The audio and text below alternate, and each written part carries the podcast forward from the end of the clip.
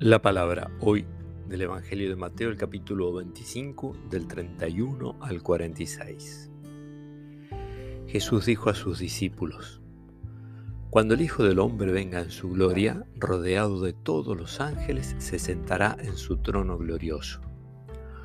Todas las naciones serán reunidas en su presencia, y él separará a unos de otros como el pastor separa a las ovejas de los cabritos y pondrá aquellas a su derecha y a estas a su izquierda.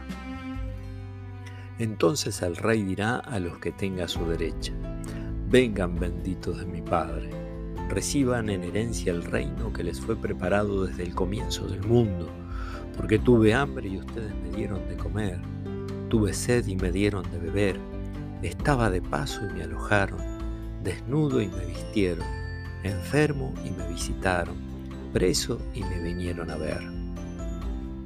Los justos responderán, Señor, ¿cuándo te vimos hambriento y te dimos de comer, sediento y te dimos de beber? ¿Cuándo te vimos de paso y te alojamos, desnudo y te vestimos? ¿Cuándo te vimos enfermo o preso y fuimos a verte? Y el rey les responderá, les aseguro que cada vez que lo hicieron con el más pequeño de mis hermanos, lo hicieron conmigo. Luego dirá a los de su izquierda, Aléjense de mí, malditos, vayan al fuego eterno que fue preparado para el demonio y sus ángeles, porque tuve hambre y ustedes no me dieron de comer, tuve sed y no me dieron de beber, estaba de paso y no me alojaron, desnudo y no me vistieron, enfermo y preso y no me visitaron.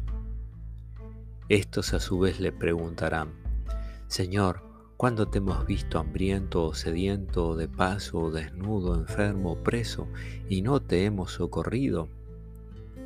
Y él le responderá, les aseguro que cada vez que no lo hicieron con el más pequeño de mis hermanos, tampoco lo hicieron conmigo. Estos irán al castigo eterno, y los justos a la vida eterna.